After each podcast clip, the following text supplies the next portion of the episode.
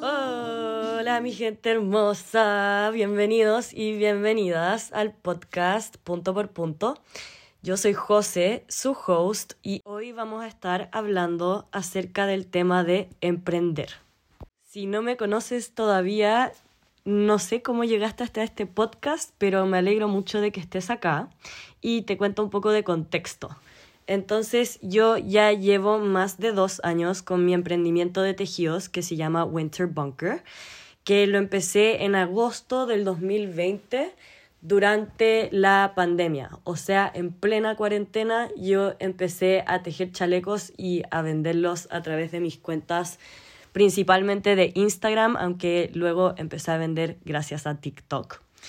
Y decidí grabar este episodio hoy día porque ayer y realmente las últimas semanas, pero especialmente ayer me dio un ataque de estrés.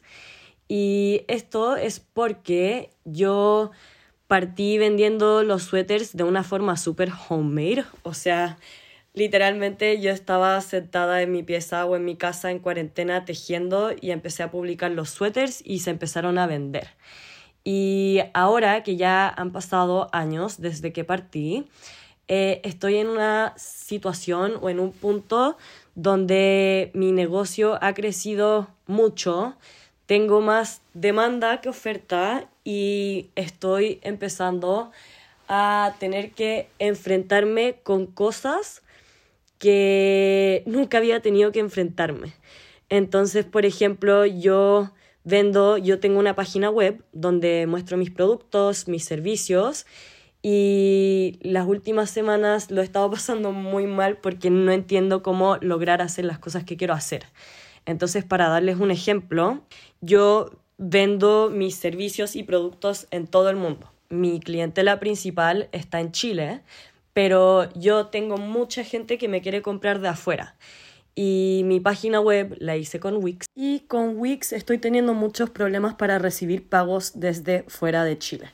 Para compras desde Chile no he tenido problemas, pero la mayoría de la gente que trata de comprarme a través de esta página web desde afuera no lo logra hacer. Entonces este problema me está trayendo una gran pérdida de clientes que mayoritariamente entran para comprarme mis patrones. Entonces en resumen me pasé muchas semanas tratando de descifrar cómo arreglar este tema de pagos.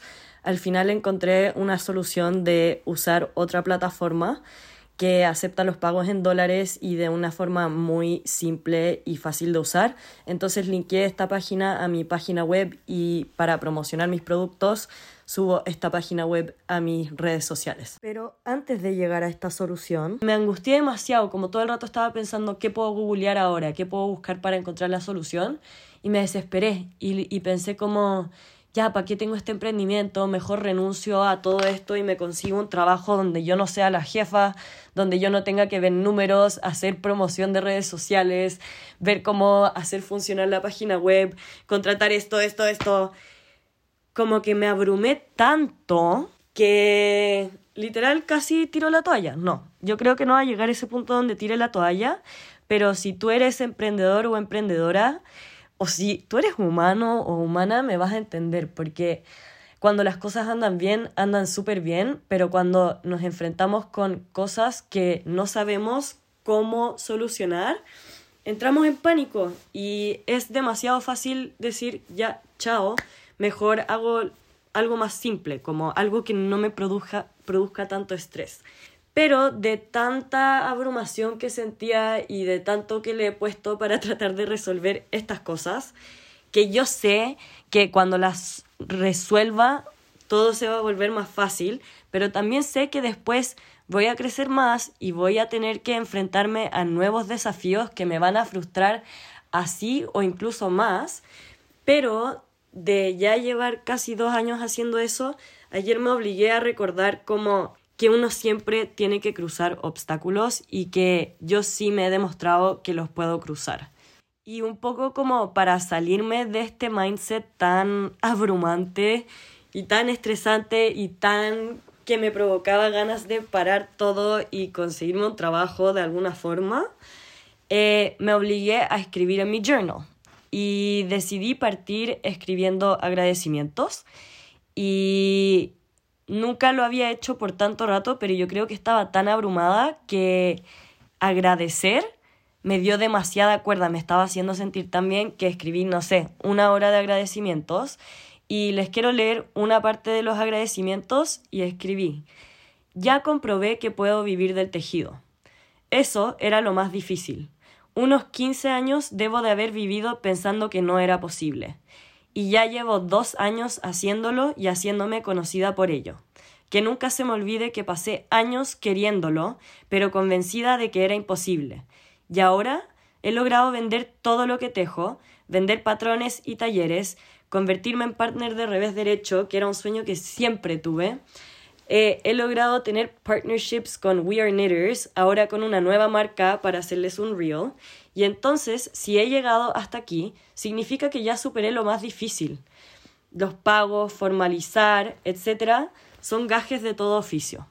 Entonces les leí esto porque yo ayer sentía que este desafío que estaba afrontando era como, ya, en esta ya no lo puedo superar porque no cacho nada de programar páginas web, no quiero invertir tanta plata en pagarle a alguien por hacerlo porque ya invertí demasiada plata en tener Wix por dos años más y estaba pensando como que era un camino sin salida simplemente. Y cuando escribí esta carta de agradecimiento y luego de manifestación, ahí fue que me di cuenta que yo tengo 25 años y llevo tejiendo desde los 7 años y desde que yo partí a tejer siempre quise emprender a partir del tejido.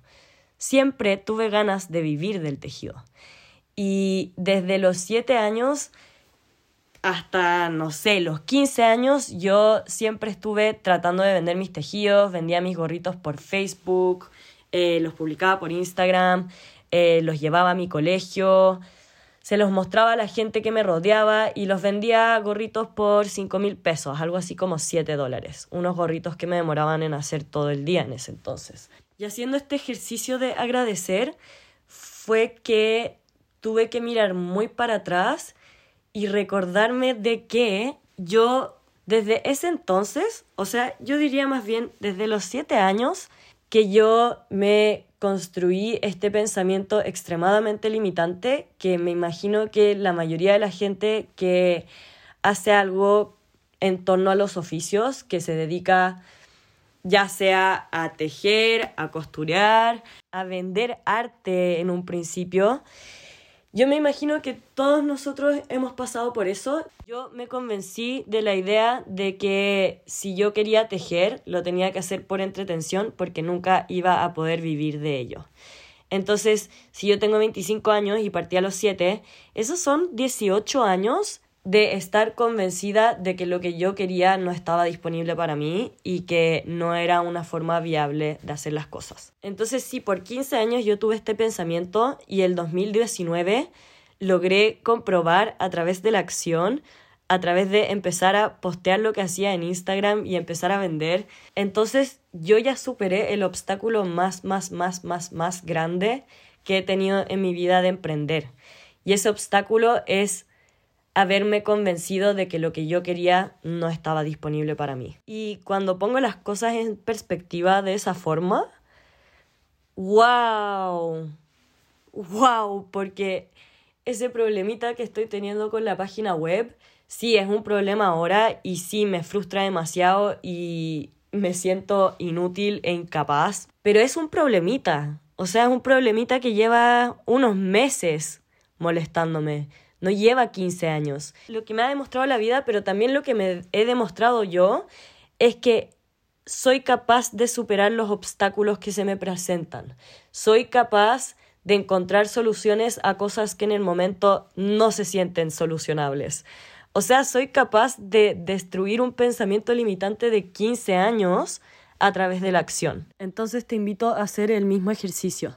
Si tú te estás sintiendo como incapaz de hacer algo, si te estás sintiendo como que los desafíos que estás afrontando son imposibles de combatir, entonces haz el ejercicio de escribir y de recordar todas las veces que sí has sido capaz de combatir desafíos y de salir adelante y de superar estas cosas y salir incluso mejor.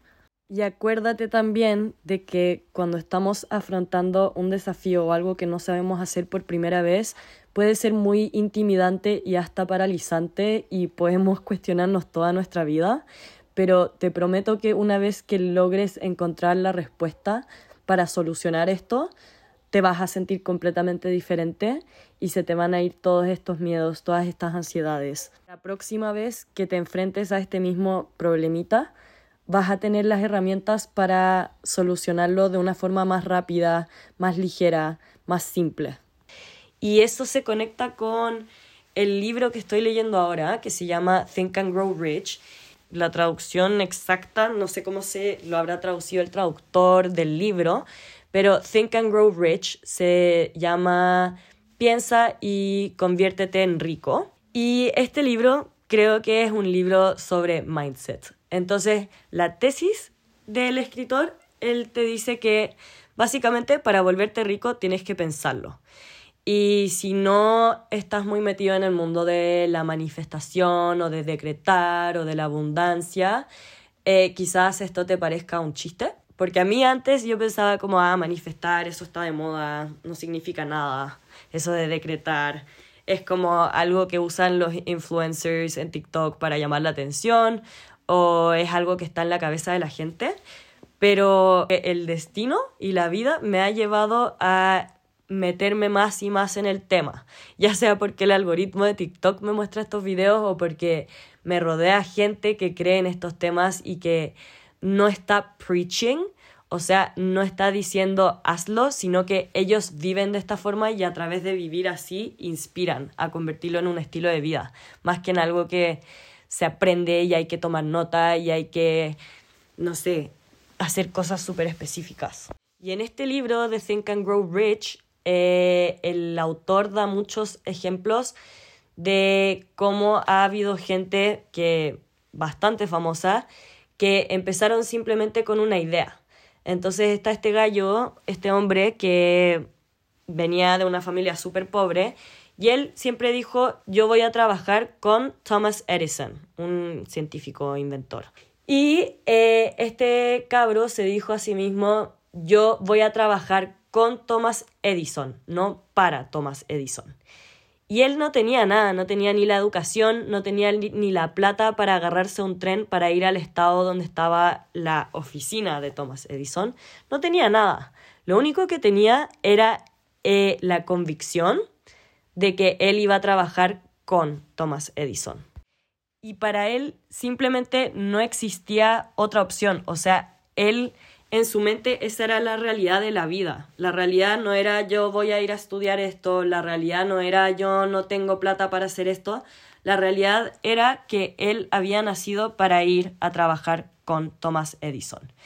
Y simplemente esa formulación de lo que uno quiere, o sea, el decirte a ti mismo esto es lo que va a pasar, cambia todo. Ese es el think del Grow Rich. Este señor se llama Edwin Barnes y este señor con su convicción, él dijo, ya, me voy a ir a hablar con el señor Edison y sin plata, vestido en cacique harapos, se tomó uno de esos trenes de cargo, como se subió a uno de esos trenes ilegalmente para cruzar Estados Unidos y llegar a la oficina de Thomas Edison.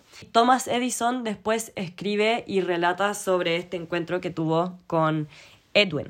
Dice que llegó Edwin a su oficina con una apariencia completamente no inspiradora, pero llegó este señor a su oficina y le dijo yo voy a trabajar contigo y lo voy a hacer de esta forma. Thomas Edison dice, o sea, si fuera por apariencia o si fuera por estudios, yo no lo hubiera contratado. Pero había algo en su mirada que a mí me decía que no importa su educación, no importa su experiencia, no importa cómo está vestido, este señor me está diciendo algo que va a pasar, porque lo veo en sus ojos, lo veo en su convicción.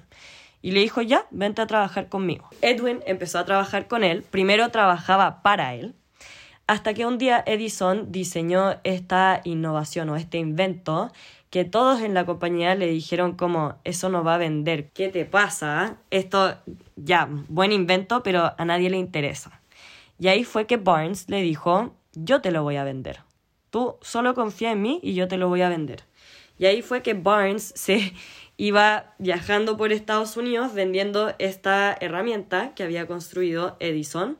Tuvo, fue un éxito total de ventas a tal punto que el slogan de la compañía de Thomas Edison se volvió Made by Edison and Installed by Barnes, hecho por Edison e instalado por Barnes. Y ahí fue que Edison y Barnes se convirtieron en gente que trabajaba junta, no uno para el otro, sino que los dos funcionaban si es que existía el otro. Con eso vuelvo a mi historia. Entonces yo desde los siete años que tejo, desde que era muy muy chica siempre en mí ha habido un, un espíritu emprendedor. A mí siempre me gustó hacer manualidades, pero a mí también siempre me gustó ganar mi propia plata. O sea, yo diría que esas eran mis dos obsesiones, manualidades y ganar mi plata. Una parte de mí y del mundo, porque esto venía del mundo, me decía que no era posible ganar plata de lo que yo hacía, pero la otra parte de mí, como la parte más innata, lo hacía igual. O sea, creaba cosas y las iba a vender igual, a pesar de que uno pueda pensar no vendía a gran escala, no estaba generando tanta plata, pero tenía esto, este como clash entre yo quiero hacer esto, pero siento que no puedo porque el mundo me dice que no puedo. Y hay varias razones de por qué tengo un espíritu emprendedor, como si queremos lo podemos remontar a mi genética y al hecho de que la familia del lado de mi mamá vienen del Líbano y son comerciantes o fueron comerciantes y como esa sangre árabe de vender puede venir de ahí. Y lo otro que he estado pensando últimamente es que mi mamá era mamá soltera, mi mamá nos tuvo a los 20 años, mellizas, y íbamos a un colegio caro. Entonces mi mamá estaba trabajando, estudiando y cuidando a dos niñas al mismo tiempo. Y ella siempre nos dijo que nos tenía en este colegio, que ella admiraba, respetaba mucho y sentía que era una puerta de acceso al futuro, básicamente. Y ella siempre nos decía, así tengo memorias en repetidas ocasiones donde mi mamá nos decía como, yo cuando yo me muera, lo único que les puedo realmente haber dejado es su educación. Entonces, ella tenía esta gran convicción de que pase lo que pase, no importa si no hay plata para el agua de repente o si el auto se queda en pana y tenemos que empujarlo. No importa porque la plata que no está siendo alocada a eso está siendo alocada a el colegio. Estar en un colegio caro, pero tener esta circunstancia muy diferente dentro de la casa. A lo que me refiero es como que todos los compañeros, o lo que parecía como todos, después me di cuenta que no es tan así generalmente, pero lo que uno ve en un, en un ambiente así es que todos tienen más plata que tú. Entonces todos tienen una casa más grande y nosotros vivíamos en un departamento chiquitito. Y todos llegaban de afuera con productos de afuera de, no sé, Abercrombie Fitch o llegábamos al colegio después de las vacaciones y habían salido los tamagotchis y yo no tenía ni uno, pero mis compañeros tenían ocho y los coleccionaban. Y eso un poco yo creo como sentirme fuera de eso como una niña. Eh, a mí me hacía pensar mucho en la plata y en las ganas de no tener que depender de nadie para comprarme mis propias cosas. Entonces yo creo que de ahí es que surge este espíritu emprendedor, de o este espíritu de que me haga feliz producir plata. Porque así puedo, por ejemplo, comprarme un Tamagotchi, que hoy en día se traduciría más como a porque así me puedo ir de viaje o porque así me puedo ir a vivir sola. ¿Y qué quiero hacer cuando grande? Quiero hacer manualidades. Eso es como, si yo fuera una niña, eso es como lo que yo hubiera respondido en ese entonces. Y a mi mamá también siempre le encantaron las manualidades. De hecho, creciendo ella hasta tuvo un emprendimiento de velas. Eh, y las, primero las hacía en el departamento y después creció mucho, entonces se las empezó a vender al líder y ahí nos teníamos que ir a otro lugar como más grande, donde ella en el verano nos íbamos a un lugar con más espacio y ahí ella producía sus velas y después venía un camión de líder que la recogía a ella y a las velas para ir a hacer la entrega. Entonces, ah, existen muchas cosas que pasaron para yo llegar hasta donde estoy hoy día, pero también se dio que alrededor mío había mucho emprendimiento. Y yo veía a mi mamá hacer estas cosas y además a ella le gustaban las manualidades, igual que a nosotros. Entonces, uno de mis panoramas favoritos era irnos un viernes con mi mamá a Rosas, que es como un barrio más en el centro de Santiago, a comprar materia prima. o sea, a comprar los materiales. Entonces íbamos, comprábamos mostacillas, comprábamos adornos para collares, comprábamos cuero, comprábamos de todo y yo siempre pasaba por la Diagonal Cervantes a, o por 21 de mayo a comprar lanas, porque la lana era lo mío. Y con mi hermana siempre estuvimos vendiendo las cosas que hacíamos. De hecho, mi primer emprendimiento yo me acuerdo que fue en segundo básico. Un fin de nos fuimos, un fin de semana nos fuimos a la playa, recolectamos una bolsa entera de conchitas y llegamos al colegio a, con esta bolsa a vender las conchitas como a 100 pesos a nuestros compañeros, hasta que alguien nos acusó y nos acusó por vender, creo que nos acusó por vender muy caro las conchitas. Y ahí nos mandaron a mí y a mi hermana a la oficina del director para decirnos que estaba prohibido vender en el colegio y que cómo se nos ocurría. Y yo me acuerdo que las dos nos sentimos demasiado culpables, así las dos nos cargaba que nos retaran y así al punto de si nos retaban llorábamos. Y sí tengo este recuerdo de haberme sentido muy avergonzada por vender y muy asustada por el, por el reto que llevó.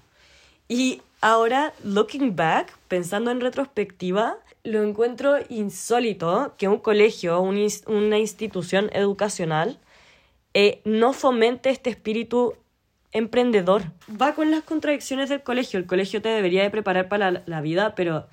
Y sí, lo valoro mucho lo que uno aprende en el colegio, pero ¿De qué me sirve haber aprendido la teoría de Pitágoras?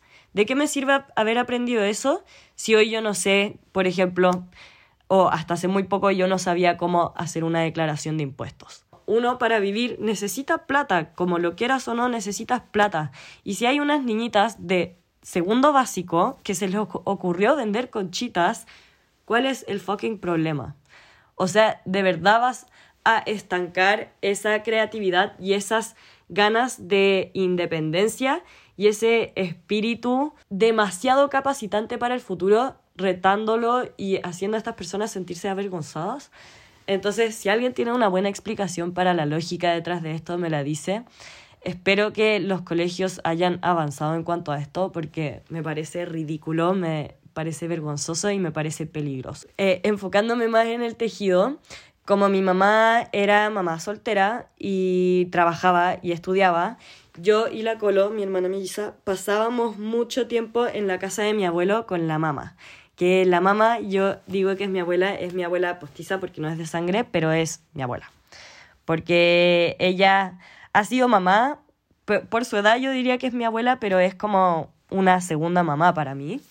Y la mamá siempre estaba haciendo las cosas de la casa y cuando no estaba haciendo eso, estaba o acostada tejiendo con nosotros acostadas tomando mamadera y viendo el chavo del 8, o estaba sentada en su sillita haciendo alguna costura, cosiendo algún vestido, arreglando alguna cosita, cosiéndole a alguien más. Entonces la mamá siempre fue un personaje que yo adoraba con todo mi corazón, a tal punto de que yo y la Colo somos parecidas, vivíamos con un dolor de guata, dolor de estómago. En Chile guata es estómago, que viene del mapudungun, el idioma de los mapuches.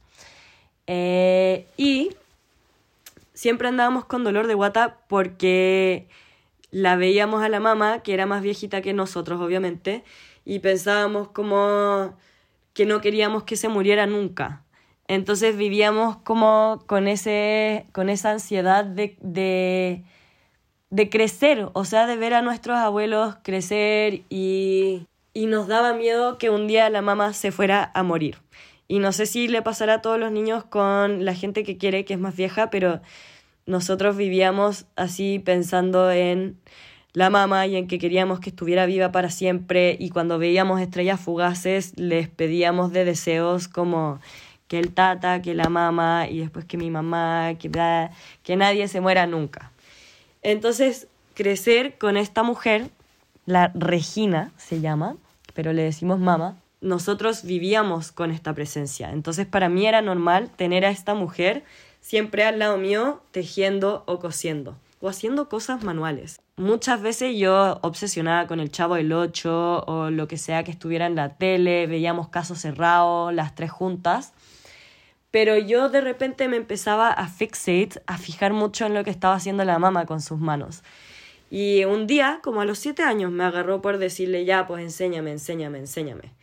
Y a mí, por ejemplo, hoy, a mí me frustra mucho enseñarle a alguien más chico a tejer, porque cuesta que aprendan. Una vez que uno le agarra la mano a tejer, se vuelve más fácil, pero la mamá decidió enseñarme a tejer, pero yo le tenía que pedir mucho, como porfa, enséñame. Y yo creo que ella sentía la misma resistencia que siento hoy yo enseñándole a mi hermana chica, por ejemplo. Pero igual lo hacía. Y estuve algo así como dos semanas de que iba donde ella y le decía, enséñame a tejer, enséñame a tejer. Y al principio los puntos me quedaban súper tensos. Yo tejo a dos agujas, a palillos. Y uno para tejer tiene que montar los puntos dentro de la aguja. Entonces digamos que tengo 60 puntos y con la otra aguja uno va agarrando los puntos y pasando la lana por dentro y metiéndola al otro palillo. Entonces un típico problema que tenemos cuando empezamos a tejer es que el tejido queda demasiado apretado. Entonces mis tejidos quedaban muy apretados o de repente había tejido mucho y se me salía un punto o había tejido revés cuando me tocaba tejer derecho, que son los dos tipos de puntos que hay, y con eso uno puede lograr muchas texturas diferentes. Y había muchas cosas como, ya, yo partí tejiendo bufandas con 10 puntos, o sea, bufandas de 10 centímetros de ancho por, no sé, 50 o 30 centímetros de largo. Eso era lo que yo empecé tejiendo. Y de ahí me, me, fui a tejer gorros, que requieren un poco más de técnica, porque ahí uno tiene que saber aumentar y disminuir y cuándo hacerlo. Y yo le preguntaba todo a la mamá. Pero también eh, llegó un punto de tal obsesión que yo cuando veía a alguien tejiendo, me pasaba mucho que si iba en la micro y veía a alguien tejiendo, me iba a sentar al lado de la señora, porque siempre eran mujeres, y le preguntaba qué estaba tejiendo, para quién, cómo aprendió a tejer, cómo hizo ese punto. O sea, yo con quien sea que me encontrara que tejía, con abuelas de mis amigas, con de repente si yo me iba a quedar a quedar a dormir para, me acuerdo, en un sleepover que hicimos una pijamada y estaban todos mis amigos jugando y yo me fui a sentar con la nana de mi amiga a mostrarle lo que yo estaba haciendo y ella a mostrarme lo que ella estaba haciendo. Entonces, esta obsesión, yo digo obsesión, pero es realmente una pasión. Y lo digo obsesión, a mí me encantan las obsesiones, pero yo estaba tan obsesionada que buscaba el conocimiento del tejido en todas partes de la vida real. Le preguntaba a mis profesores si tejían, les mostraba lo que estaba haciendo y si tejían me sentaba con ellos y les preguntaba cosas. Pero más que nada la mamá era mi enciclopedia del tejido. Yo lo que sea que necesitara, yo iba donde la mamá. Y ahí fue que me surgió un nuevo miedo, que ahí yo pensaba, ahora sí que sí, no quiero que se muera la mamá nunca porque la amo, pero también si es que la mamá sí llegara a morir, yo no sabría cómo tejer nada más. Ella es como la única fuente de real conocimiento que tengo en cuanto al tejido. es un pensamiento que se me ha repetido en distintas formas cuando aprendo a hacer nuevas cosas, como tomé un curso de diseño gráfico en la universidad. Yo al principio pensaba necesito al profesor para aprender a usar Photoshop, Illustrator, InDesign. Pero después me, me fui independizando y fui encontrando formas de aprender yo sola. Entonces, teniendo un proyecto, yo iba a YouTube o yo le preguntaba a esta persona que sabe de esto o a esta otra persona que sabe de agregarle color a tu ilustración o quién sabe. ¿Cuántas veces hemos querido aprender algo y nos sentimos como inmovilizados y que nunca lo vamos a lograr? Y después de aprender lo básico es mucho más fácil empezar a adoptar nuevas técnicas. O sea, para mí hoy es muy fácil aprender un nuevo punto, aprender una nueva, una nueva forma de tejer un suéter, porque ya sé lo básico. Y es lo mismo que pasa con, por ejemplo, mi página web. O sea, una vez que yo eh, entiendo y me meto a la cabeza de alguien que hace páginas web, lo puedo lograr. La diferencia es que a mí no me interesa mucho aprender esto. Tengo cierta cantidad de horas al día y esas horas para mí tienen más valor y son más disfrutables haciendo otras cosas como tejer, contratar más tejedoras, eh, escribir un patrón, quién sabe qué. Eh, y no le quiero dedicar el tanto tiempo a la página web. Entonces, a futuro sí voy a contratar a alguien que me ayude con eso porque mi tiempo es más valioso eh, invertido de otras formas. Pero bueno, en resumen, aprendí a tejer gracias a la mamá, mamá te amo. La mamá seguimos tejiendo juntas, es una de mis personas favoritas en todo el mundo y sigo pidiéndole ayuda, pero ahora yo también le muestro las cosas que hago y ella se inspira. Y de hecho... Ay, perdón de hecho, el otro día fue muy mágico porque yo subí un Instagram Reel muy cortito que tenía la canción perfecta para mostrar lo que mostré. Entonces, primero mostré un video de yo tejiendo con mi abuelita, con la mamá, que decía, hace 17 años mi abuelita me enseñó a tejer. Y después hay una transición y empiezo a mostrar fotos de mi emprendimiento, entonces de los suéteres, de todos los tejidos que yo he estado vendiendo. Y dice, Hace 17 años mi abuelita me, empezó me enseñó a tejer, ahí estamos las dos tejiendo juntas en el video, y después pasó a las fotos y dice, hoy a mis 25 años me dedico a tejer. Ella me regaló mi profesión. Y ese video se volvió muy viral, o sea, es el video con más vistas que tengo en Instagram, que tiene 4 millones de visitas, 600 mil likes, miles de miles de comentarios y lo subí hace unas tres semanas, pero antes de ayer, el domingo, me junté con ella y ella me contó que fue a donde su prima y se sentaron afuera y él le dijo, oiga, yo la vi a usted en las redes sociales, qué onda, es famosa, su, vi los tejidos que hace la Jose, se pasó cómo combina los colores y no puedo creer que le enseñó a usted wow. Y fue un momento muy chistoso, grato, hermoso, porque las dos nos sentíamos muy orgullosas. Y yo le empecé a leer los comentarios que ponía la gente, como todos felicitando a la abuela, contando las experiencias con sus abuelas, muchas personas pensar, diciéndome como, qué bueno, ahora tu abuela te mira desde el cielo. Pero por suerte mi abuela está acá conmigo y nos vemos todas las semanas. Este sí fue un momento de detenerme, porque como yo hago la mayoría de mis ventas gracias a redes sociales, al exposure o a la visibilidad que me dan, eh, las redes sociales como TikTok y Instagram, sus algoritmos cambian mucho. Entonces hay muchas veces donde yo entiendo cómo funciona, entonces subo algo y sé cómo le va a ir y sé que me va a aumentar las ventas. Pero también me pasa muy frecuentemente que subo el mismo contenido de siempre, contenido súper similar y no tiene el mismo engagement. Y me pasa que de repente subo hartos videos, hartas fotos y simplemente no tienen la visibilidad a la que estoy acostumbrada. Y eso puede ser porque cambió el algoritmo o puede ser porque el contenido pasa de moda. Entonces yo estaba como muy preocupada diciéndome como ya nunca voy a tener la visibilidad que tenía antes, todo lo que publico no le va bien, pero voy a seguir publicando, publicando. Y hasta que saqué este video y este video fue así mágico, porque no solo, no solo por la visibilidad que tuvo, pero porque yo veo ese video y me emociono. Entonces es un video como que inspira mucho, que recuerda a la abuelita, que te muestra que las cosas sí son posibles, que las cosas que uno no imaginaba sí se pueden. Esta anécdota que les cuento también es como un recordatorio para mí de que ya que mil personas o que 200 personas te estén viendo en redes sociales es mucho. Y hay mucha gente diciendo lo mismo, pero si 200 personas ven tu video es como, oh, no le fue bien. Pero si 200 personas vienen, se aparecen en tu casa y están viendo el video, eso sí tiene un efecto más visible. Entonces, a mí se me olvida que mis videos los ven casi siempre al menos 30.000 personas. Y ahí yo ya llegué al punto donde pienso que es poco.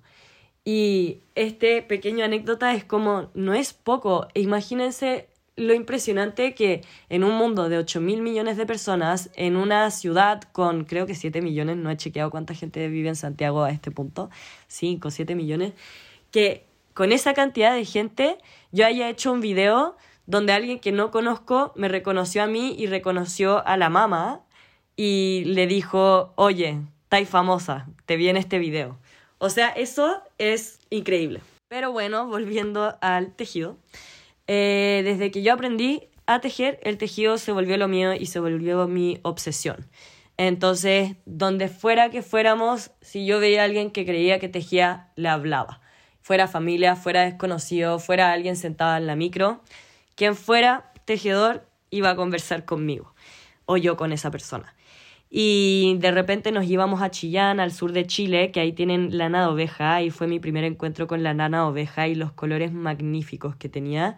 Y ahí empezamos a aprender técnicas nuevas como de fieltro o de hacer cosas que no fueran tejidas, pero hacer cosas con la lana o decoraciones, aritos. También yo era tal el nivel de obsesión que tenía con el tejido que lo llevaba al colegio y cuando chica me decían vieja chica y me cargaba eso, o sea, me daba tanta vergüenza que me dijeran eso que yo para no exponerme a esos comentarios, yo me iba a esconder detrás de la sala mientras el profesor hablaba a tejer, como escondido el tejido en mi mochila, yo tejía, así muy obsesiva. Y de repente se me olvidaba llevar mi, mi tejido y me cortaba los pelos de mi cabeza y con el dedo hacía crochet con estos pelos, así obsesiva compulsiva con esto. Ahora, hablando de emprender con el tejido, yo con mi hermana siempre estuvimos haciendo cosas, pero yo lo del tejido era más mío. Nuestras formas de venta era, por ejemplo, antes hacíamos dibujos cuando chicas y los pegábamos en la pared de nuestra casa. Entonces cuando venían invitados les hacíamos bajar a ver los dibujos y se los vendíamos. Y se los vendíamos a 100 pesos, o sea, menos de un dólar menos de 50 centavos los vendíamos y nosotros mismas decíamos como, ¡Ah! ¿la gente lo compra? Porque a esa edad, cuando uno es más chico, depende de su contexto, pero a mi edad 100 pesos era mucha plata. Vendíamos de todo, vendíamos las conchitas, vendíamos, de repente nos sentábamos a vender los collares que hacíamos de mostacilla, vendíamos, yo hice un emprendimiento, mi primer como real emprendimiento más como serio fue eh, me iba a los basureros del colegio y mis amigas me ayudaban a encontrar las latitas para sacarle las chapitas de bebida a las latas.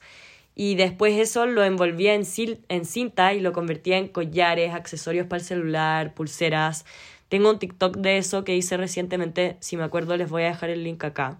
Finalmente empecé a tejer gorritos y cintillos y mi forma de venta con la Colo siempre fue llevar las cosas al colegio o exhibirlas, no sé, poner una mesita fuera de la casa aunque no transitaba mucha gente. Publicar en nuestro Facebook, que en ese entonces el Facebook lo veían tus amigos nomás, o yo no sé cómo más se hacía la visibilidad, pero existían otras formas de marketing que yo no conocía.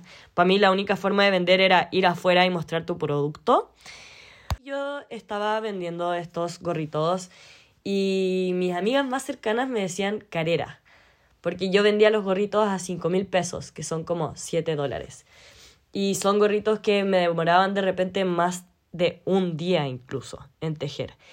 Y eran gorritos únicos, eran hechos a mano, pero todo el mundo me decía carera. Y muy poca gente los compraba. Anécdota chistoso, yo con mi hermana, con la Colo, estuvimos en Papi Ricky. Éramos personajes secundarios, entonces es una teleserie chilena que salió el 2006 o el 2009 y salíamos, no sé, una a tres veces por capítulo, pero cuando íbamos a grabar, eh, muchas veces yo y la Colo llevábamos nuestros tejidos al set. Y ahí fue que Héctor Morales, no me acuerdo de quién más, pero yo me acuerdo que Héctor Morales, que es increíble, o sea, era un encanto. Nosotros éramos chiquititas y él nos pescaba todo el rato. Era, era un adulto que entendía a los niños. Y él nos veía tejer y nos pidió que le hiciéramos una bufanda y un gorro.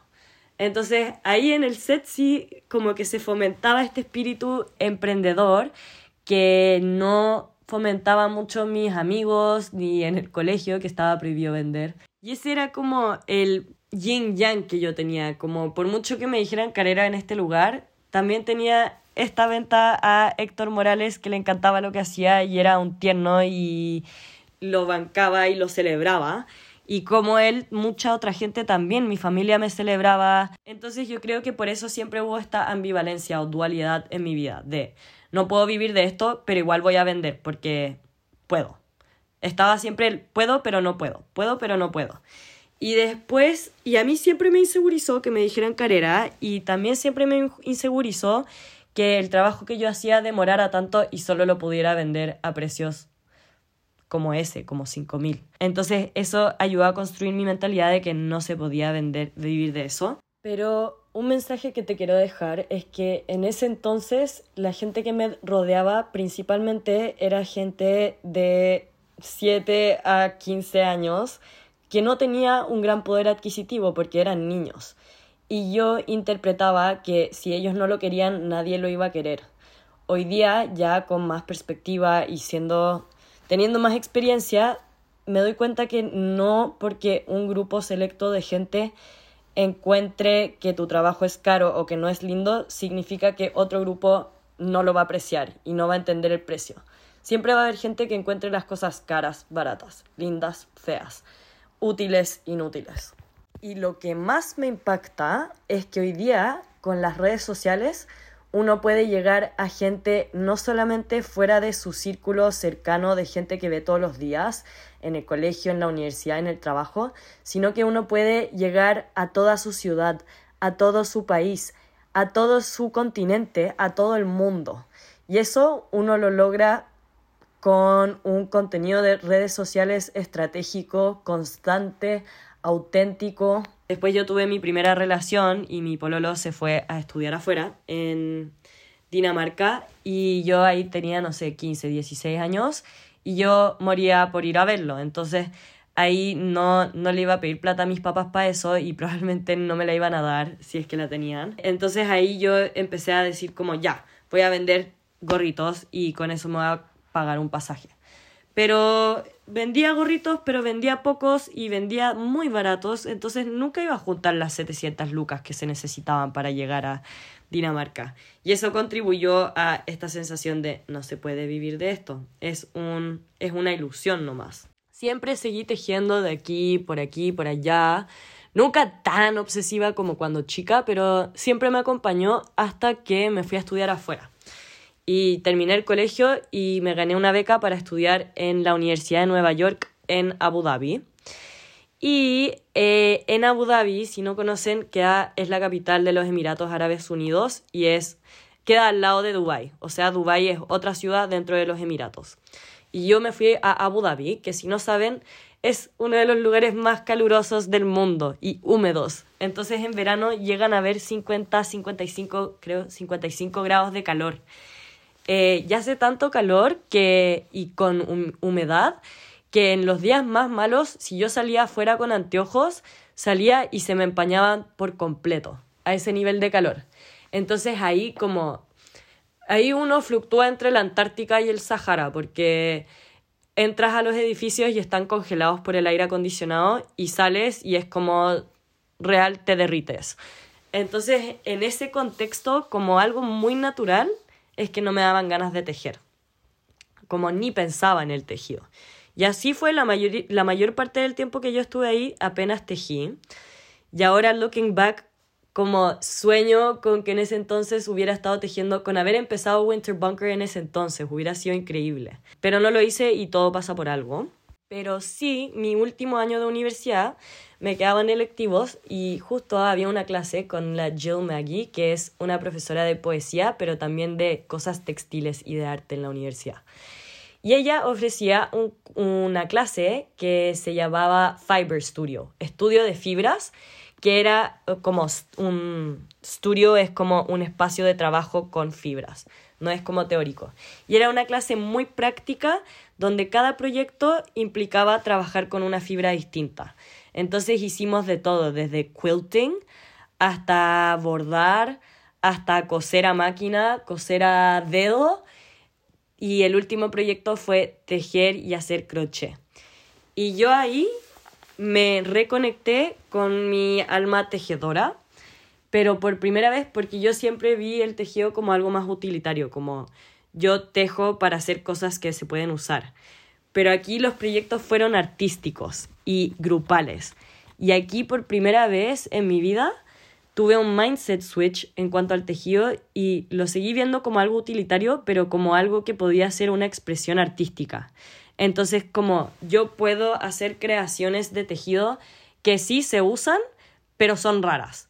Y no la va a usar cualquier persona, pero porque son algo así como piezas de arte. Y esta clase me reconectó con mis raíces de tejido. Me volví a acordar muy profunda y potentemente de que yo soy una tejedora. En la universidad yo había estudiado algo nada que ver con el tejido. Yo estudié literatura y escritura creativa y hice un minor en sociología. Pero yo había estudiado eso y como yo me gané una beca, yo sentía que podía estudiar lo que quisiera. No importaba en qué iba a trabajar después porque nadie me lo estaba pagando, sino que la universidad misma y yo tenía que sacarle provecho haciendo lo que de verdad amaba. Pero esto de estudiar literatura sí implicó muchas inseguridades. O sea, yo siempre, los cuatro años, estuve pasándome rollos y teniendo tanto, tanto miedo de qué iba a pasar cuando saliera de la universidad. O sea, yo vivía aterrada del futuro. Yo pensaba como mi, mis compañeros que me rodeaban, ellos siempre tenían prácticas de algo, como hacían eh, consulting o finanzas y prácticas de todo esto. Todos los veranos o vacaciones ellos tenían esto o tenían otro trabajo mientras que estaban estudiando. Y yo estudiaba lo que quería, pero al momento de buscar trabajos yo ni siquiera sabía cuál era el keyword, cuál era el trabajo que yo quería buscar. Yo sabía lo que me gustaba, pero no sabía qué trabajos existían en torno a eso y que yo pudiera acceder a ellos. Entonces, sí, hice hartos trabajos en la universidad, entre ellos enseñaba mucho a escribir, a leer, a um, presentar, ayudaba a gente de la universidad de undergraduate, o sea, de la licenciatura y también a gente del doctorado a escribir, o sea, a editar su escritura, todo lo que tenga que ver con la comunicación, eh, yo lo hacía. Entonces ahí fue que descubrí también que amo enseñar.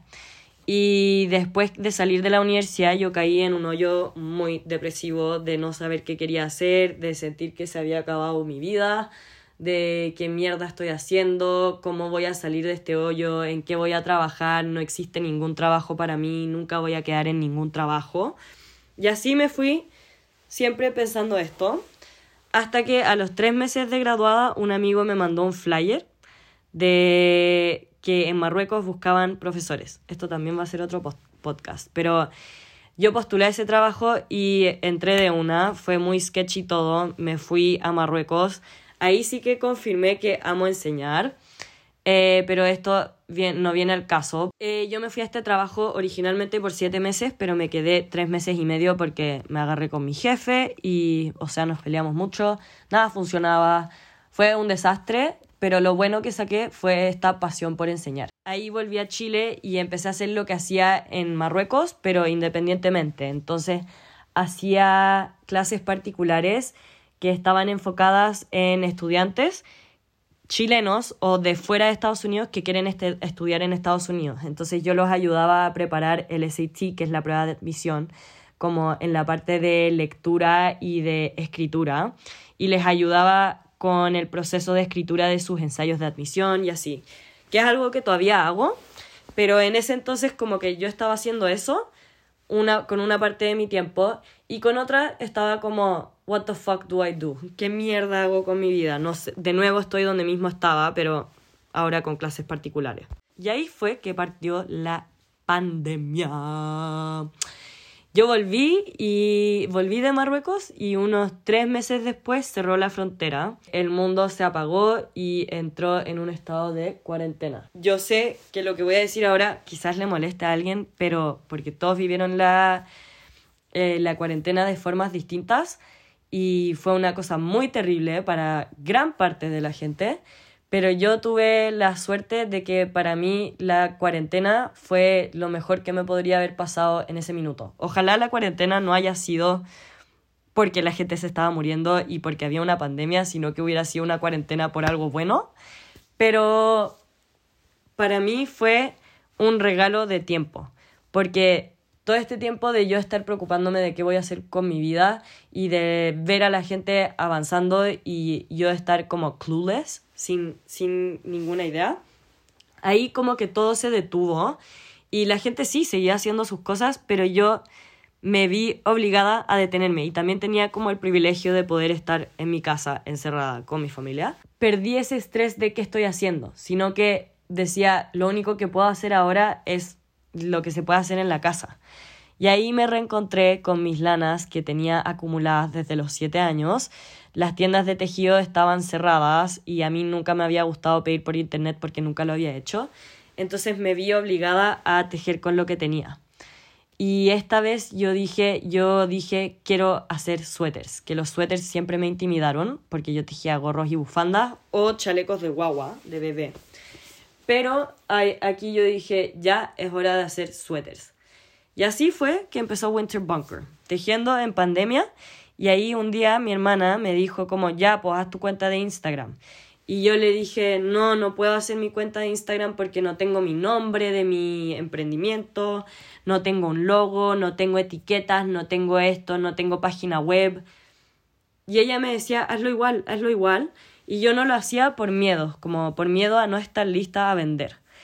Y también por todo esto que había pensado toda la vida, de que nadie los va a comprar a un precio justo y que no estoy dispuesta a pasarme 20, 30 horas tejiendo algo que alguien va a comprar por 30 lucas y decirme que es caro. Hasta que un día salimos a la terraza y la Colo me pasó su celular y me dijo, mira, te hice tu cuenta de Instagram, Winter Bunker, que yo le había puesto Winter Bunker y ella le puso el nombre y hizo la cuenta y me dijo, ahora solamente tenéis que postear.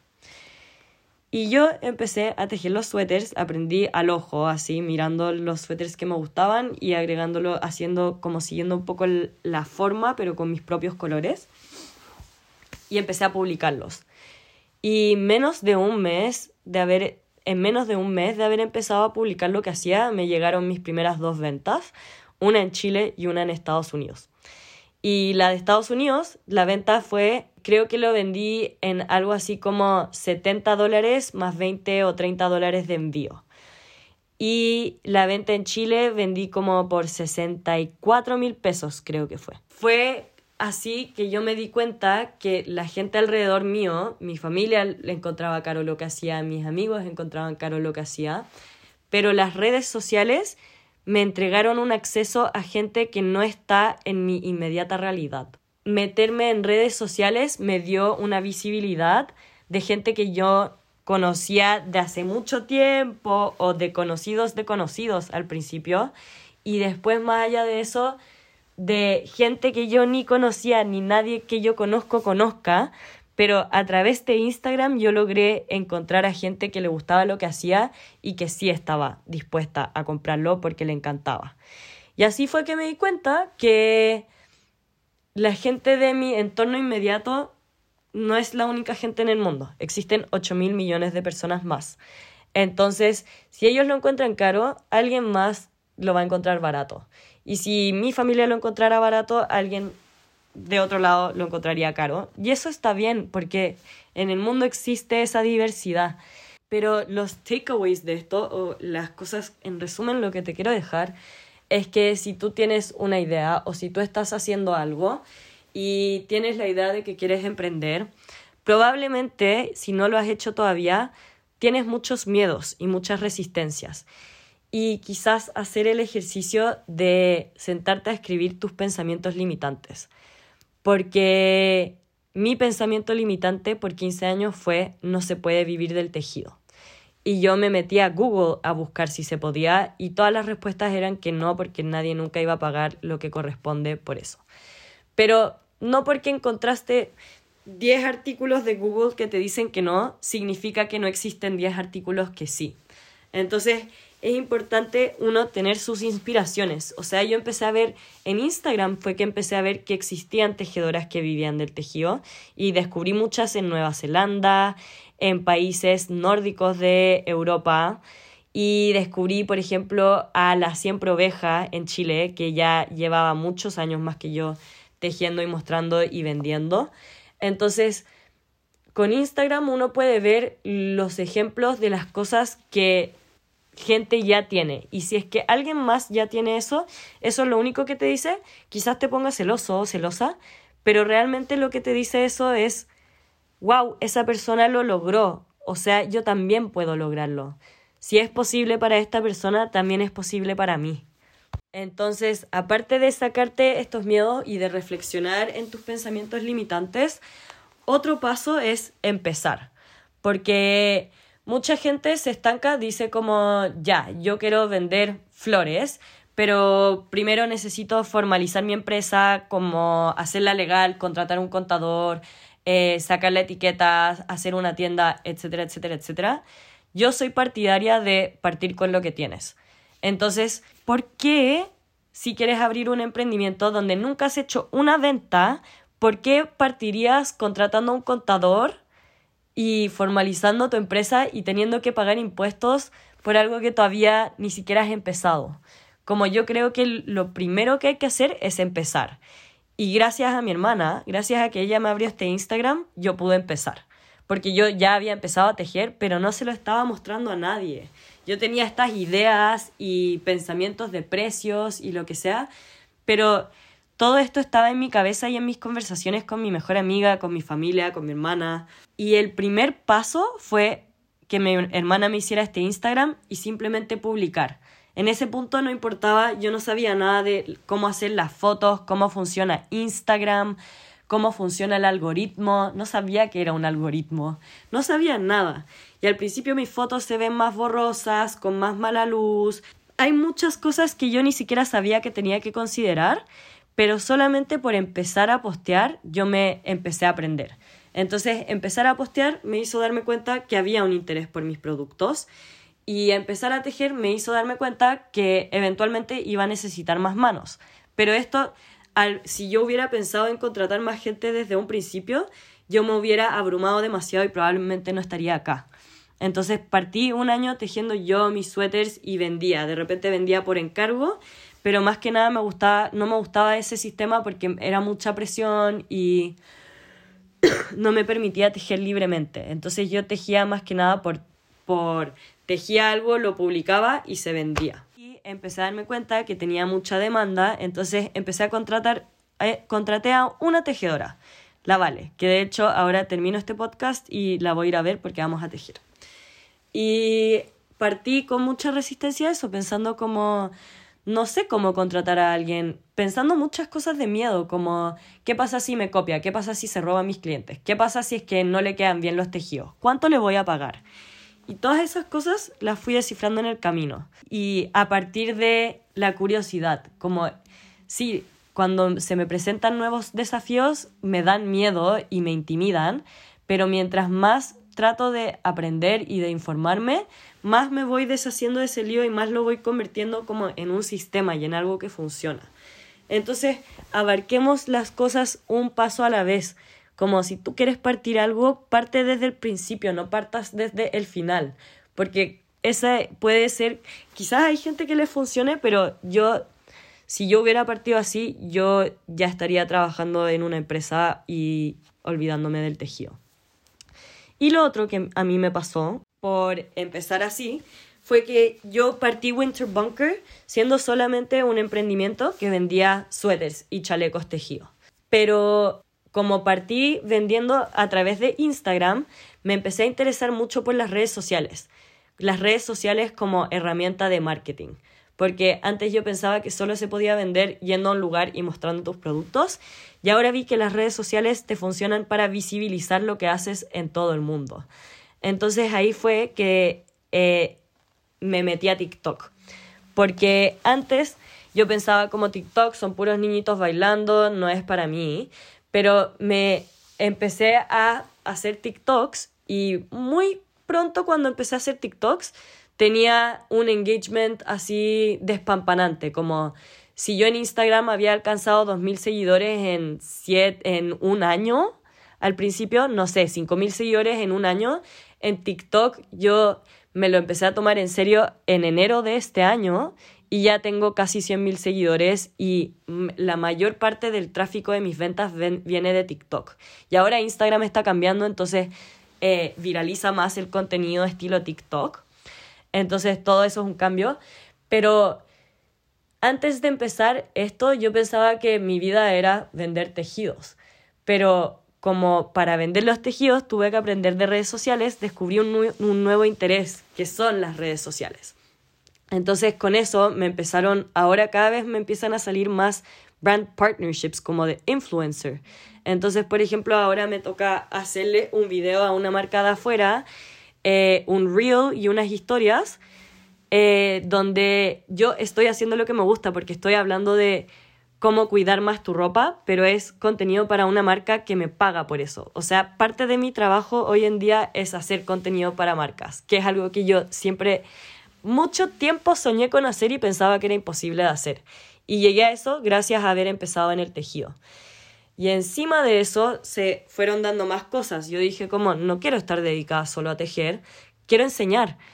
Porque amo enseñar y si no estoy trabajando en un colegio, entonces voy a hacer talleres de tejido. Y ahí empecé a hacer talleres de tejido, que el próximo va a ser el 11 de octubre y lo pueden encontrar en mi página web y es para tejer tu primer suéter. También descubrí el mundo de los patrones digitales, entonces tenía tanta demanda y, o sea, tanta demanda y tan poca oferta, decidí empezar a escribir patrones. Llevo dos, pero los patrones de tejido son como PDFs con las instrucciones para tejer algún diseño en específico. Y ahí tuve que, para hacer un patrón también tenía mucha resistencia, no sé cómo hacerlo, no sé cómo medir me descargué varios libros, hablé con gente que ha hecho patrones y aprendí a escribirlos a mi manera. Y ahora eso es como un gran punto de ventas que tengo en mi negocio. Y por último, lo, lo, más reciente que ha pasado es que todo esto de tejer, de estrategia digital, de emprender, de, de hacer videos para marcas, de empezar a recibir plata por hacer estos videos, y de empezar a poder, o sea, de aprender tanto de cómo hacer ventas orgánicamente a través de redes sociales sin pagar ads, porque yo nunca pago ads, o sea, solamente a través de mi contenido de historias, de reels, de YouTube, de TikTok, de podcast ahora. Con solamente eso yo he logrado hacer todas las ventas que he hecho en mi historia de Winter Bunker. Y lo último que surgió de esto fue que me di cuenta que tengo mucha gente que quiere emprender y que ya tiene sus redes sociales, pero se siente como debilitada por esto. Y así fue que decidí empezar a hacer asesorías de estrategia digital, que son sesiones uno a uno donde yo me siento contigo por Zoom y al principio tú me vas a estar contando de a dónde surge tu emprendimiento, qué es, cómo me cuentas el contexto y de ahí desarrollamos estrategia digital en distintas sesiones. Pero uno va tomando estas asesorías cada vez que lo necesita. Puede ser una vez por semana o puede ser una vez en la vida o puede ser una vez y después practicas las cosas que te dije que acordamos que vas a hacer y después vuelves cuando necesitas más. Ya para terminar este podcast, eh, les quiero dejar con todos estos mensajes de que emprender siempre va a presentarnos desafíos y el primer desafío es empezar. Entonces, cuando uno logra empezar, ya está del otro lado. Y créanme que cuando empiezan van a encontrar nuevos desafíos, van a encontrarse con, mm, no estoy atrayendo clientes, ¿cómo lo puedo hacer? Entonces eso va a ser encontrar nuevas formas de hacer marketing. Después va a llegar un punto en que necesitan su página web y después va a llegar un punto en que necesitan contratar más manos y que necesitan formalizar y contratar contador. Pero no hagan todo a la vez partan desde el principio, desde su idea, desde lo que quieren presentarle al mundo y les aseguro que si hacen eso con constancia y, o sea, demasiada constancia, si lo abandonan cada dos semanas o cada mes y después vuelven, nunca va a resultar. Entonces, partan desde el principio, bird by bird, parte por parte. Y si ya has llegado hasta acá, llevo una hora y doce minutos de grabación, pero voy a editar el podcast, ojalá no se pase de la hora. Pero si ya llegaste hasta acá, estoy demasiado, demasiado, demasiado feliz de que te haya resonado el contenido lo suficiente para estar acá por una hora. O sea, lo encuentro magnífico y espero poder haberte acompañado en hacer el aseo, en preparar la comida, en tomarte tu break del trabajo, en tomarte tu break de los estudios o acompañarte mientras que estabas tejiendo.